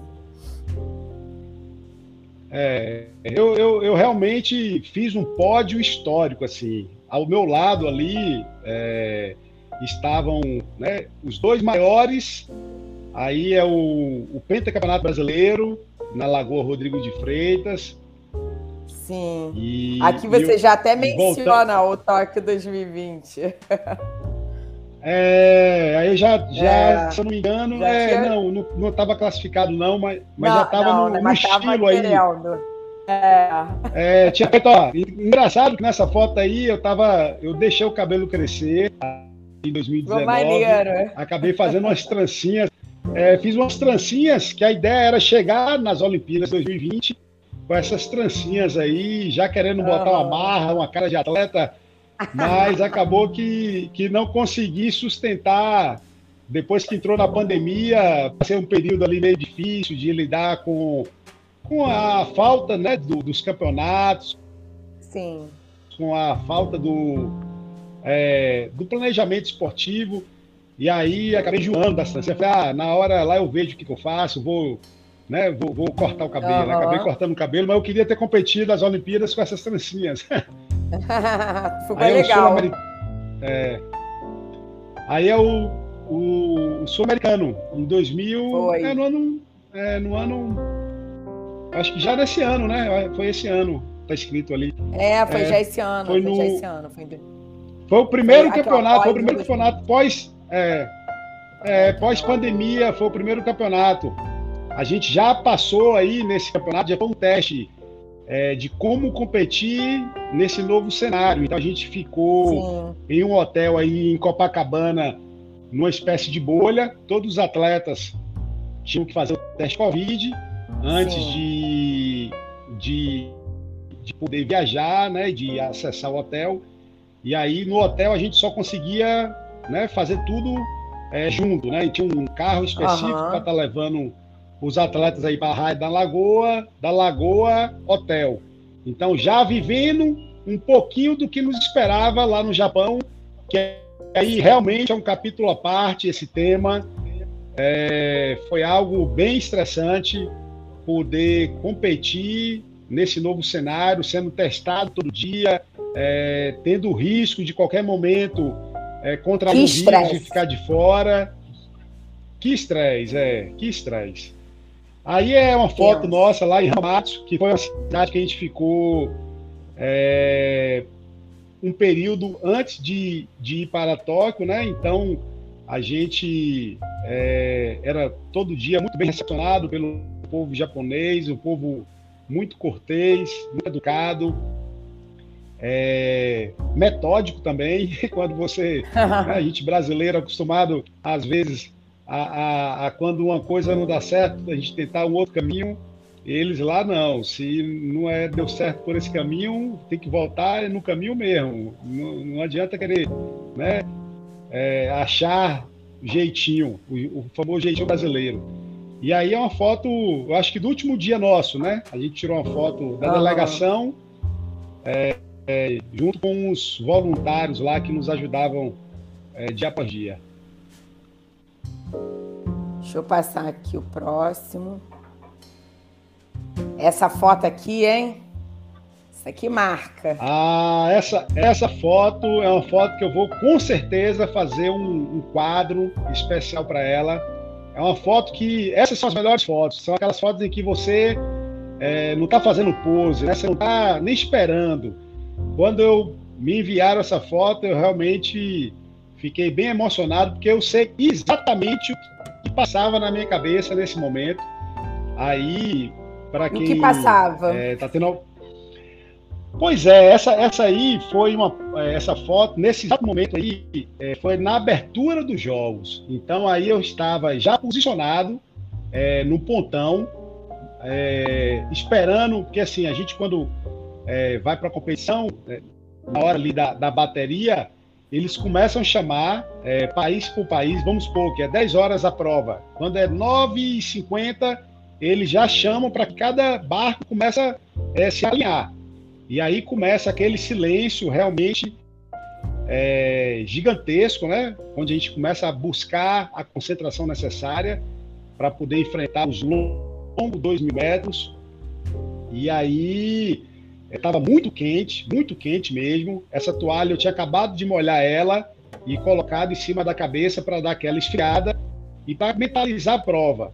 É, ao meu lado estava o Eric Rowe, né, que era o, o cara é, favorito para estar tá passando é, em primeiro, visto que eram duas baterias, eu estava correndo essa primeira bateria, o primeiro dessa bateria já iria direto para a final. Então eu estava aí tentando criar uma estratégia de prova, é, focar, na verdade, em colocar em prática a estratégia de prova que eu já vinha desempenhando nos treinos.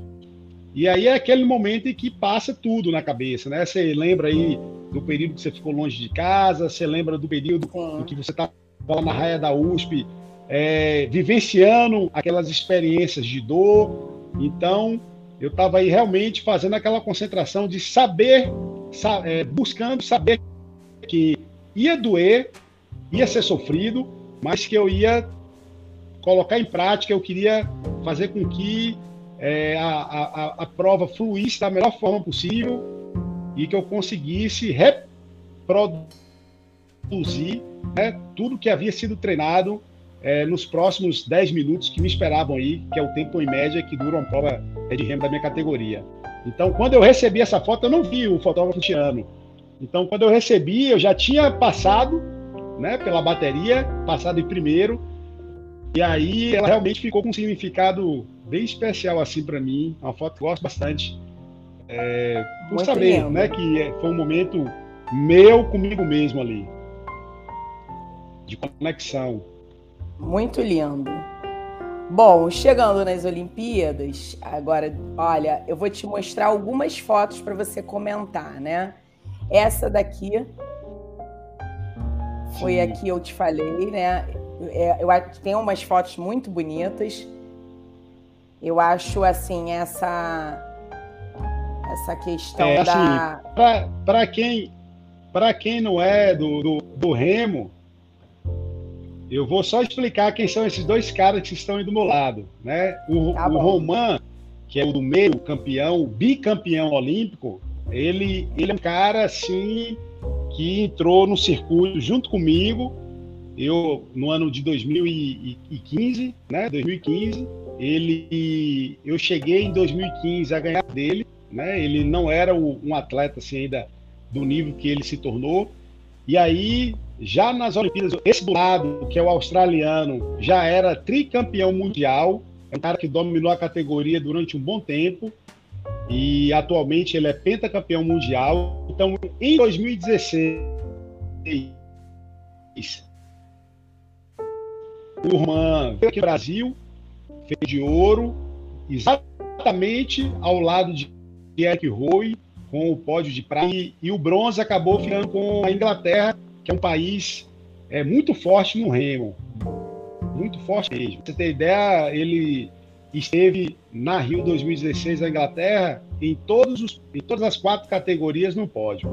Então, de 2016 para cá, eu praticamente venho acompanhando e vendo esses caras o tempo todo no pódio, revezando entre eles. Ora Eric Roy, o australiano, ora Roman. Isso em 2017, logo no Mundial, logo depois das Olimpíadas em, em Sarasota, na, nos Estados Unidos.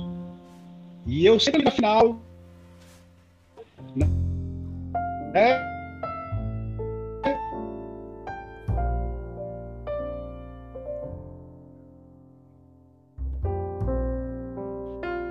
Um gostinho de quero mais, mas ao Japão praticamente países que países não, quatro atletas no meio, o Sim.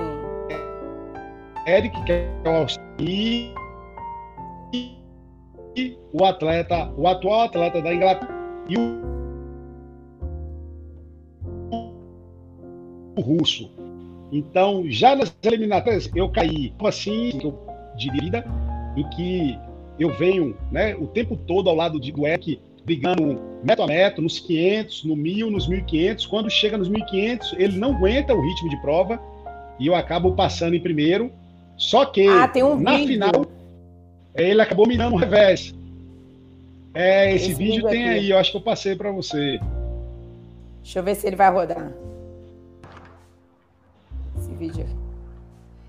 Vou botar mais para frente, que ele é meio longuinho. Malagon of Mexico. He's upped his rate.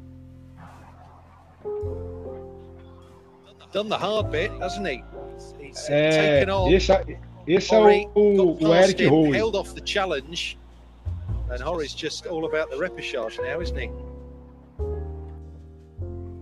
Bahia School of Medicine, Rene Campos Pereira has found the solution here. He's found the tonic. He's got past Eric Horry, drifting a, drifting little, a little bit, bit there, towards, towards those, boys, uh, on his, on his, uh, on his right, right hand side. side. But, uh, well, has, has plenty, plenty, of room, room for the adjustment, adjustment and, the and the correction. To come, to come in, over the line, over the line in first place, place in this, in this first seat, seat in the PR1, PR1 men's single, single It's not, Eric Horry. It is it Campos, Campos Pereira from Brazil. From Brazil who comes home to seal the automatic qualifying spot for the A final in the men's single sculls here in Tokyo. That was that fantastic. Absolutely fantastic performance. See the See the celebration here from the Brazilian. Brazilian. Mexico comes over the line in last place. E aí, René, que emoção, hein?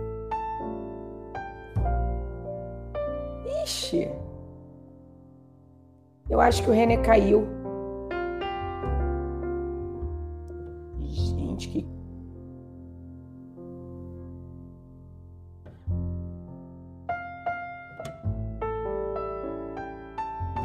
Mandou uma, ele me mandou uma mensagem, acho que ele caiu. Ele vai voltar, gente, para comentar.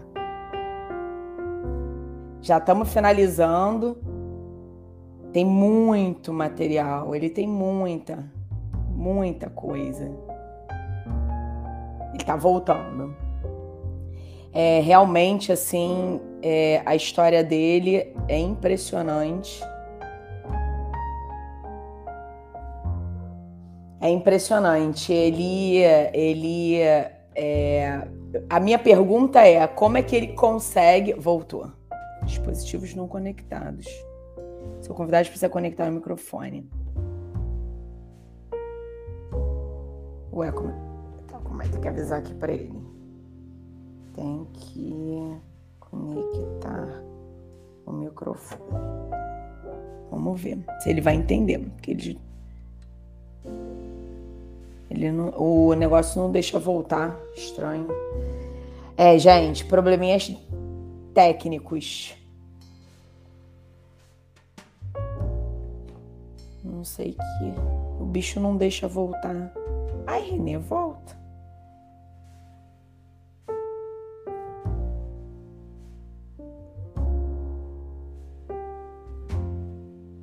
Vamos ver se ele conseguiu ver minha mensagem. Ué, mas tá dizendo aqui que você. Então, você tá me ouvindo, mas eu não tô conseguindo te, te colocar na, na live. Estranho, porque tá dizendo que você tem que conectar o microfone. Ah lá, eu tô sozinha. Sai e entra de novo, por favor. Que estranho. Poxa, logo agora no finalzinho.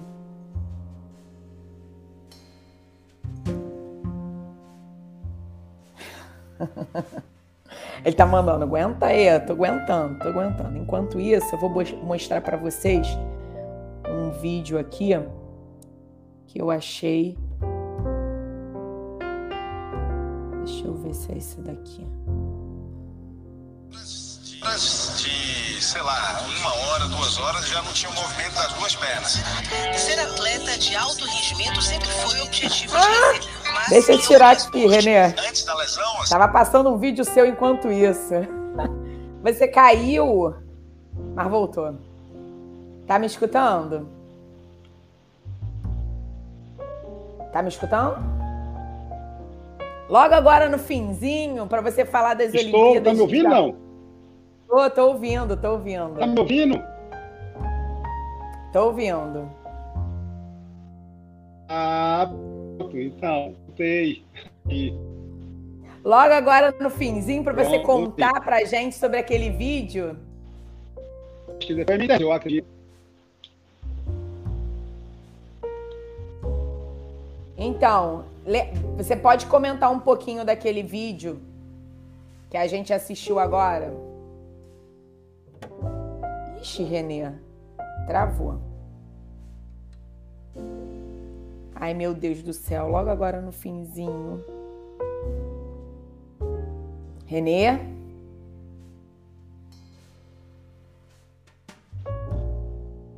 Eu vou. Agora destravou. Eu acho que a conexão aí ficou ruim.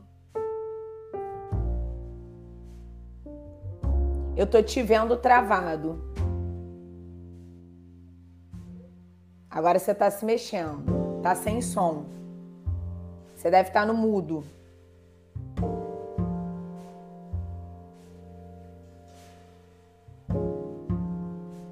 Isso, abre o microfone. Vê se você consegue falar agora. Acho que a internet lá ficou ruim. Poxa, não acredito. Coisas de live ao vivo. Tá, sai do Wi-Fi. e aí, Renê, vê se tenta falar. Pra ver se volta.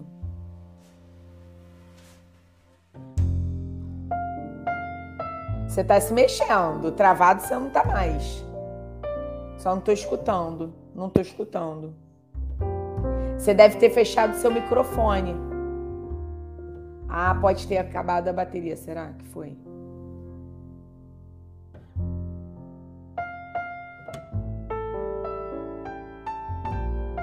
Então, fechou e voltou. Que coisa estranha.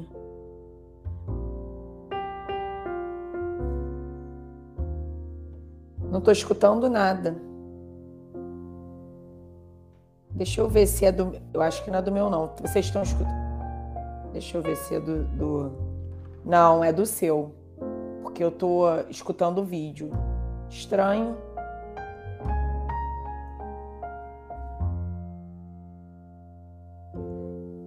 Sinal de pause. Despause isso aí, Renê, para ver se você volta.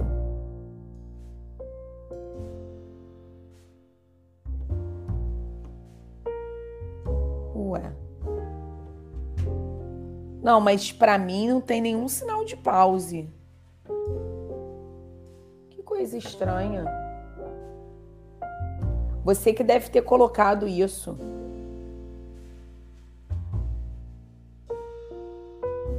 Parece que não sou eu que consigo tirar. É, mas eu também não sei tirar isso. Como é que isso. Deixa eu ver. Editar configurações. Cancelamento de. Não, não. Fala aí pra eu ver se volta a voz. Não, tá sem som. Eu tô te vendo, mas não te escuto. Ó, eu vou te tirar e você volta. Eu vou te tirar e você volta. Vamos ver. Isso. Aí volta. Vamos ver se ele volta. Aff, Jesus amado. Tava indo tão bem as coisas. Que pena mesmo, Maria do Carmo. Mas ele, tá, ele vai voltar. Ele tá, tá, me prometeu aqui que vai voltar.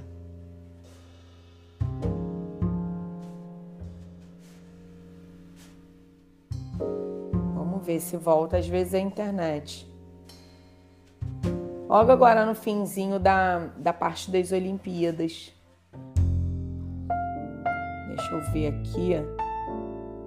Deixa eu botar. Deixa eu ver se ele. Ó.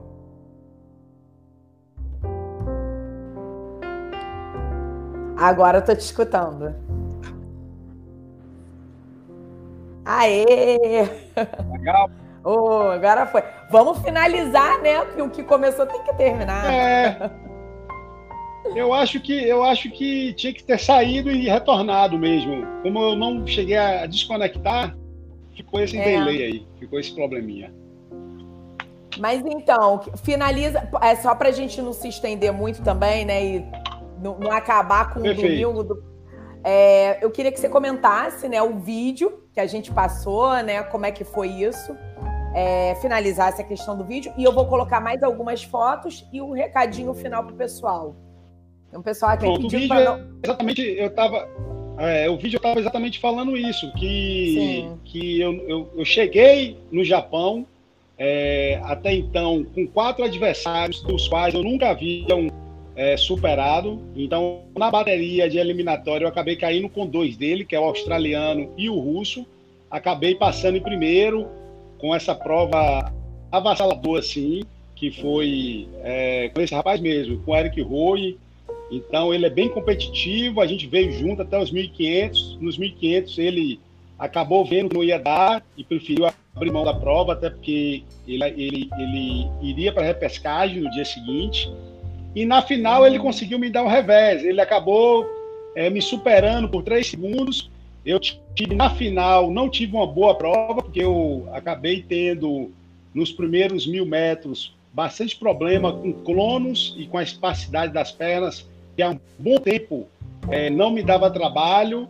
É, eu até aplico Botox, né? Normalmente na uhum. véspera de competições para poder não correr esse risco, mas eu acho que com a adrenalina da final e aquele, aquele sentimento de, de uma medalha, é, mesmo com, com Botox em dias, ela, ela acabou entrando. Foi forte. E aí perdi alguns, é, perdi alguns segundos na primeira parcial e ficou praticamente é, é muito difícil de, de, de, de recuperar é, depois.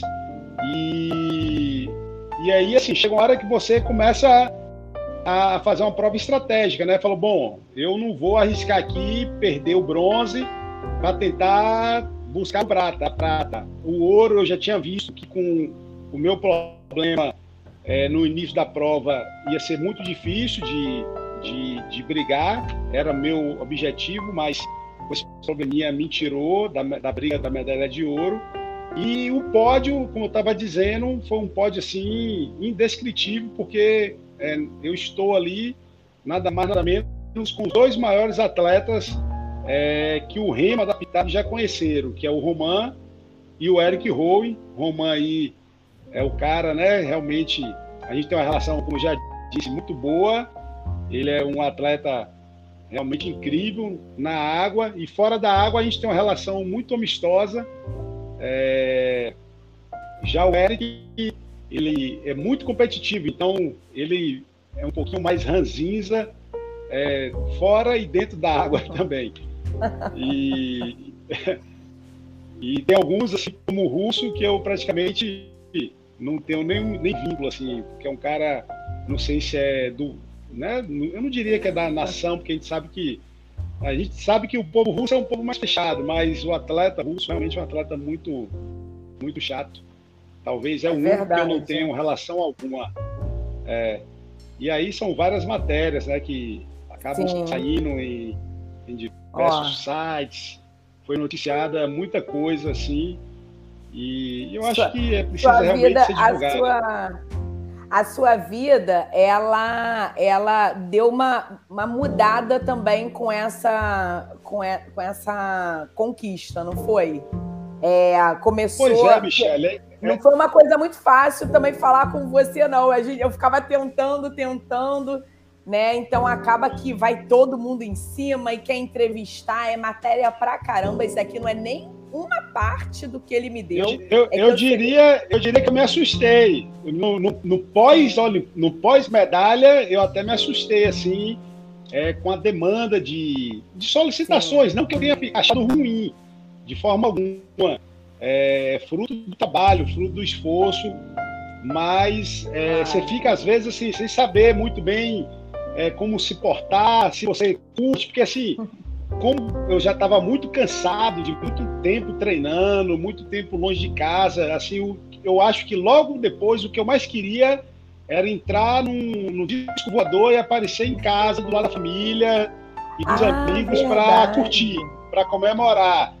E aí, logo ainda lá no Japão, né, foram várias entrevistas. Aí você dá uma, dá duas, três, e numa, num, num grau de energia muito alto, só que você começa a perceber que sua energia vai, vai diminuindo ao longo, ao longo das horas e dos dias, mas eu acredito que eu consegui atender é, e curtir né, o momento da melhor forma possível.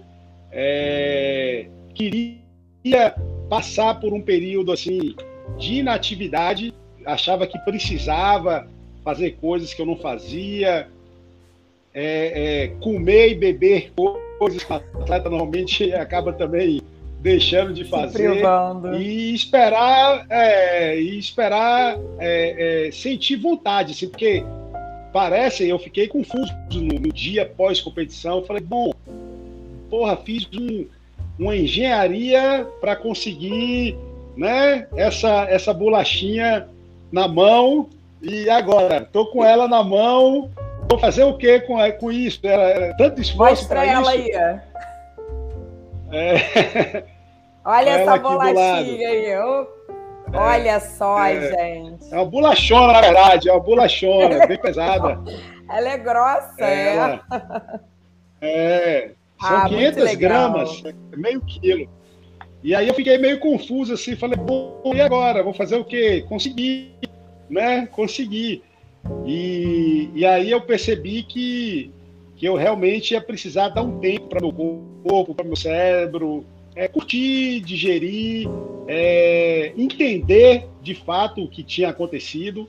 É, hoje, né, fico assim lisonjeado de saber que, que, por exemplo, eu sou o primeiro brasileiro a conseguir, tanto no Olímpico como no Paralímpico, essa medalha no, no remo individual. Individual. Então são coisas assim que você é, você para e pensa, fala, caraca, né? Onde foi que eu fui parar? O tamanho dessa conquista? Saber que eu vou, sei lá, morrer e quando alguém lá, depois de 100 anos, for buscar aí no, no esporte remo, pelo menos, né? Quem foi o, atleta, o atleta, meu nome vai estar escrito ali definitivamente na história. Então, é, é, é algo que realmente faz você crer que vale muito a pena, mas no, logo após que acontece, você fica meio perdido, assim, sem saber como comemorar, o que vai fazer, como o que falar. E aí a sensação era de que eu precisava me esconder um pouco é, para entender realmente aquilo e sentir vontade de fazer de novo, né? Que eu acho que isso é o que mais me preocupou, porque quando eu acabei, a sensação de que eu falo, cara, isso é muito desgastante, né? É, só eu e Deus é, é, sabemos né, o tanto de esforço, assim, a família sabe um tanto, os amigos um outro tanto, mas assim, no fio do bigode mesmo, só eu e o homem lá de cima, porque é. são muitas, é, são muitas nuances, são muitas variáveis. É, é, é como se fosse aqueles quebra-cabeça de 5 mil peças em que você tem que ir encaixando e no dia tem que estar tudo realmente encaixadinho para que as coisas aconteçam, é lidar com lesão. A lesão, por exemplo, é uma coisa, é um inimigo, assim, é um fantasma na vida do atleta. Eu passei por algumas, é, e aí você tem momentos de altos e baixos, e, e aí eu queria voltar, voltar a sentir saudade. E, e eu confesso que isso só veio acontecer aproximadamente uns 20 dias atrás, do qual eu já tô, cara, quero de novo aquilo, quero voltar a treinar, quero voltar a ter rotina, quero voltar a ter compromisso, quero voltar a ter objetivo, porque na vida nossa, como um todo, eu acho que é, é, nada tem sentido se a gente não tem propósito, né? E quando a gente encontra uma desculpa dessa para poder seguir, eu acho que fica tudo tão mais fácil, mais leve de viver no mundo, no mundo cheio de informações, cheio de, de, de complexidade, principalmente hoje em dia. Então, eu é. diria que o, o, a, essa desculpa esportiva era um grande, é, era não, é um grande refúgio mental em que eu falo, não, eu estou treinando, né? E as uhum. pessoas meio que associam, não, vamos deixar René em paz, René está comprometido ali com a vida dele. E, e eu acho que, que, isso me ajuda bastante. É, sei que meu corpo não vai conseguir responder é, durante né, todo um tempo, a gente sabe que o esporte tem um limite, a idade acaba sendo um, um limitador, é, mas eu estou bem confiante de, de participar de mais uma em alto nível e de já trabalhar é, esses três anos para que eu não crie essa dependência, né? Que é, uma, é um vício. Eu confesso é um que é um vício. É um vício. É um vício bom, mas é um vício que você sabe que é, vai chegar uma hora que você vai ter que saber colocar o esporte no seu devido lugar, né? Como entretenimento, né? Como é, atividade física, não como Sim. algo competitivo, não algo como, como, uma competição, que é o que ele representa hoje é, na minha vida, assim. Ô, Renê, é, só mais uma perguntinha, eu juro que a gente finaliza, é porque onde fica é, hoje você consegue atuar na medicina? Hoje você consegue? Ou é, você... acaba que não consigo. Ou... É, Porque é difícil. É, na verdade, né? a, gente, a, a, gente tá falando, a gente tá falando de duas, a gente tá falando de duas coisas que geram alta demanda, né? É. Então eu tenho o esporte, eu tenho a medicina, eu tenho a família e eu tenho é. as minhas âncoras que eu costumo brincar, que são a, as pernas assim espásticas que acaba que né, toda uma logística para poder né, é, cuidar né, do, da espasticidade, de, de fazer a parte da fisioterapia. Então, assim, a medicina é uma paixão, eu sou médico, eu não vou deixar de ser médico jamais. É, acredito que, que essa questão da né, transição de carreira, que inclusive é um tema muito detido pelo próprio CPT. Eles culpam com os atletas e eles estimulam que os atletas acabam é, tendo algum envolvimento com alguma outra área para que, na hora que não possa mais é, se dedicar ao esporte, né, possa se dedicar a outra profissão. E eu, graças a Deus, já tenho essa profissão. É, na verdade, eu apenas vou né, tentar retomar é, para que, para você ter ideia, eu acabei fazendo nesse meio tempo também uma especialização em psiquiatria. É, isso entre 2013 e 2016 eu comecei a, a dar muito é, valor a essa parte, né, da saúde mental. Mas aí as coisas se misturam, né? Essa medalha veio, me fez pensar que de repente o esporte está o tempo todo me chamando para estar tá ali envolvido. É, o próprio pessoal do CPB já comentam de que em algum momento eu poderia estar é, tá ali atuando como médico do esporte, mas obviamente que eu preciso retomar os estudos.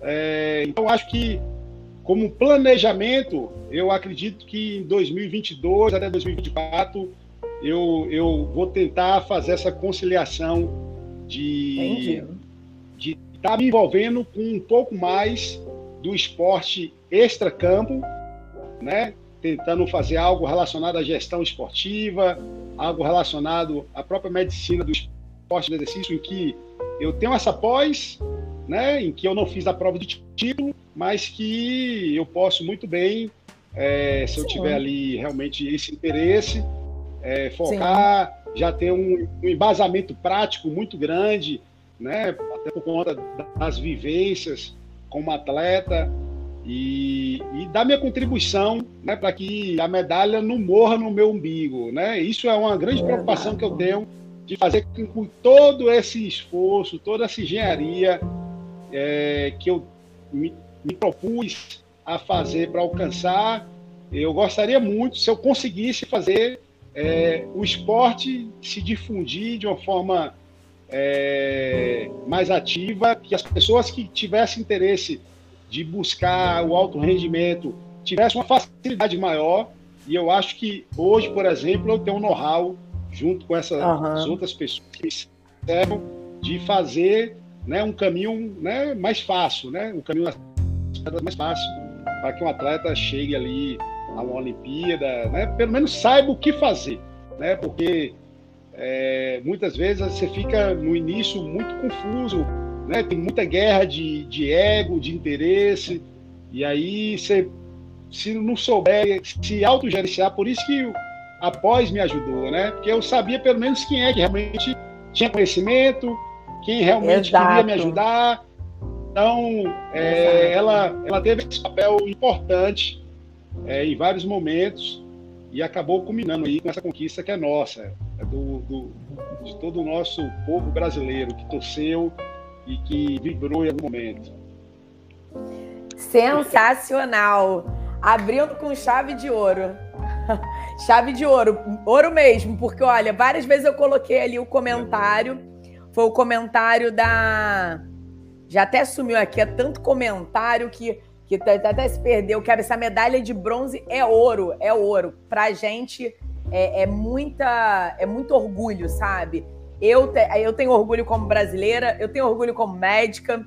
É muito legal é, é saber que a gente o movimento está me trazendo é, essa oportunidade, né? Conhecer pessoas maravilhosas com, assim, que a gente, porque eu entrei assim aqui no Rio de Janeiro, né? Eu acredito que no Brasil todo a gente faz a faculdade de medicina e parece que o mundo é, é assim, é médico, pronto, acabou, não posso ser nada, eu tenho que trabalhar, eu tenho que me matar de trabalhar e, e, e me descuidar. Não, não, não, nada disso. É, é um potencial animal que é, todos nós, seres humanos, temos, mas que, infelizmente, na faculdade a gente acaba entrando numa bolha. E, assim, pessoas como você, Renê, mostram que é, a gente tem sonhos e que a gente pode correr atrás desses sonhos e conquistar esses sonhos, sabe? Eu fico muito feliz de te conhecer, de estar podendo conversar com você e a gente vai botar esse vídeo para viralizar, porque é muito importante que, que todo mundo, né, que seja os médicos, os estudantes e pessoas, né, os nossos pacientes, se inspirem em histórias como a sua. Sabe? Eu estou muito feliz Pô, e eu gostaria que você deixasse um recado. legal. Pode finalizar. É muito legal mesmo isso aí que você está dizendo. Eu tive um grande conflito interno é, quando eu realmente decidi de que eu queria o esporte é, como algo competitivo nesse desse patamar. Eu acabei ficando confuso porque é exatamente isso. O médico, né? Ele é, ele é, é treinado para poder cuidar de pessoas e exercer aquilo de forma plena. Praticamente ninguém, é, quase toda a profissão, a pessoa é engenheiro na hora que está ali no canteiro de obra, depois que sai do canteiro de obra, deixa de ser engenheiro. O médico é uma profissão que praticamente você é médico 24 horas. E aí você criar essa ruptura de falar, não, eu sou médico, né? Eu, eu, eu estudei para ser médico, mas agora a vida me trouxe uma situação diferente que eu realmente quero comprar o sonho de ser atleta e, e realmente né, um atleta de Olimpíada e, e, e conseguir ter coragem de fazer isso, porque no início, né, mesmo aquelas pessoas mais falam, mas tá remando, mas remando para quê? Para Olimpíada? Ué, o que, que é isso, rapaz? Não vai ir a medicina, não sei o quê. E aí eu tive que raciocinar de em em algum momento falar, bom, não, realmente o que eu quero é isso, é, vou levar isso a sério. É, uns acreditavam, outros não. Quando os resultados vão aparecendo, obviamente que as pessoas vão é, é, acreditando mais no projeto. E hoje eu assim é, fico muito feliz, não só é, por ter conseguido do ponto de vista desportivo, mas como do ponto de vista é, dos pares médicos mesmo, assim, o que eu recebi de mensagem, por exemplo, do CREMEB, da Associação Baiana, de pessoas assustadas. Eram entidades, inclusive, que muitas vezes não sabiam dessa representatividade e quando foi Exato. estampado nos jornais, falou, porra, como assim um médico? Um médico? Ah, tem uns que falam assim, ah, você é médico? Você conseguiu, né, sendo médico? E aí eu, eu fico feliz, né, de, de, de ter conseguido trazer essa representatividade. É, quando eu- você me fez o convite, é um convite que, confesso, eu já até falei isso contigo é, é, off-label aqui, é, de que me chamou a atenção também, de que é uma causa nobre, né? Olha o nome do movimento, Movimento Médicos Atletas.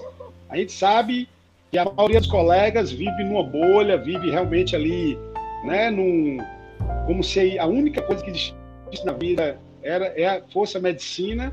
É, muitas vezes até prescreve de boca né, um- um, É. para os pacientes. Não, faça atividade física, mas não sabe sequer prescrever um treinamento. Mas falar, faça atividade física. E muitas verdade. vezes não dão exemplo. Acaba não dando exemplo. Então, assim, eu acho que esse movimento, a minha história de vida, de alguma forma, vai ajudar os colegas a pensarem, né? Não em ser atleta, que obviamente o objetivo não é esse atleta que eu digo Não. de rendimento, mas de cuidar um pouquinho é, de si, né? De saber que o esporte cria uma conexão de conhecimento muito grande é, com nós mesmos, nos faz, eu, eu sinto isso pelo menos, a, a ser pessoas mais humildes, é, mais conectadas com o mundo. E, e sem dúvida, né, é uma transformação é, nos nossos corpos e nas nossas mentes, assim, que eu sou muito suspeito a falar por tudo que eu tenho de ligação, mas a mensagem é essa. A mensagem, já que é para um movimento mais atletas, é de que nós, é, profissionais da área de saúde, estudantes de medicina, possa cada vez mais é, é, estar envolvido com a atividade física, com as atividades esportivas, é, não só prescrevendo e orientando os pacientes, mas como né, cuidando de si próprio e dos seus familiares. Exatamente. E a você e a... agradeço o convite e a iniciativa. Obrigada, não, que isso. Tamo junto. E eh, eu agradeço, né, mais uma vez a sua presença, a sua disponibilidade. Aí, ó, acabou que nesse papo todo aí a gente está em uma hora e cinquenta conversando, tirando aqueles minutinhos da queda. De forma leve.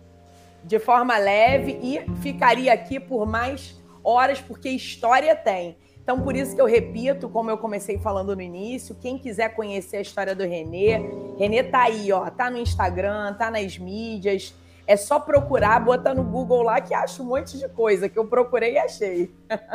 Mas é claro, né? É só. É, é, ele tem o Instagram dele, onde ele tá ali sempre focando nos, nos principais pontos. Isso. E eu agradeço muito, Renê, muito mesmo.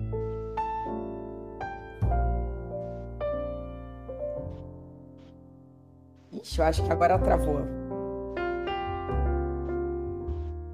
Renê? Que a gente está pertinho, né? A Bahia. É, foram, foram dois, dois, contatos que tive pós-Olimpíada. Um foi com médicos. Exatamente esse contato com, com os médicos atletas e com os médicos SSA, do qual já até tem um convite para estar tá participando de um evento em março. Eu fui, eu é, fui ano passado. Chapada Diamantina, que também tem esse viés. O viés lá não é um viés esportivo, é. mas é um viés de fazer com que o médico se conecte à natureza, procure sair da rotina. Achei bem interessante a iniciativa. Inclusive, vou participar é, nesse próximo evento aí. Uma cadeira Juliette, diga-se de passagem. Subiu o Vale do Pati. São, é uma trilha de 60 quilômetros. Vamos ver o que, a que gente dá foi... esse desafio aí. Ô, Renê, eu e o meu marido fomos ano passado, antes, logo antes da pandemia. Sim. Fomos, fomos com o Reinaldo. Com ah, sim, você conhece? Já, já participou? Fomos, fomos Reinaldo. ano passado. Isso. Ah, que legal. Não sabia. É um paraíso. Lindo, e lindo. E aí, local, curtiu lindo. a experiência? Curtiu? Fiquei uma semana longe dos meus filhos. Foi tenso. É, conheço só, conheço. É, mas acho que foi por uma boa gostar. causa. Foi por uma boa causa. Foi. É. Você vai adorar. Beleza. Então é tô isso. Ansioso, tô ansioso, vai ser legal. Vai, vai gostar. Então é Muito obrigada mais uma vez. Beleza, é obrigada isso. Obrigado a todos. pela oportunidade. É, obrigado a todos que tiveram aí um tempinho para estar tá participando com a gente. Estou às ordens sempre que precisar. Muito obrigada, Renê. que travou. Vou... Valeu, Michele. Um abração. Um abraço. É, tá Tchau, pessoal. Aí. Boa noite. A live vai ficar gravada. Boa noite. Um abraço.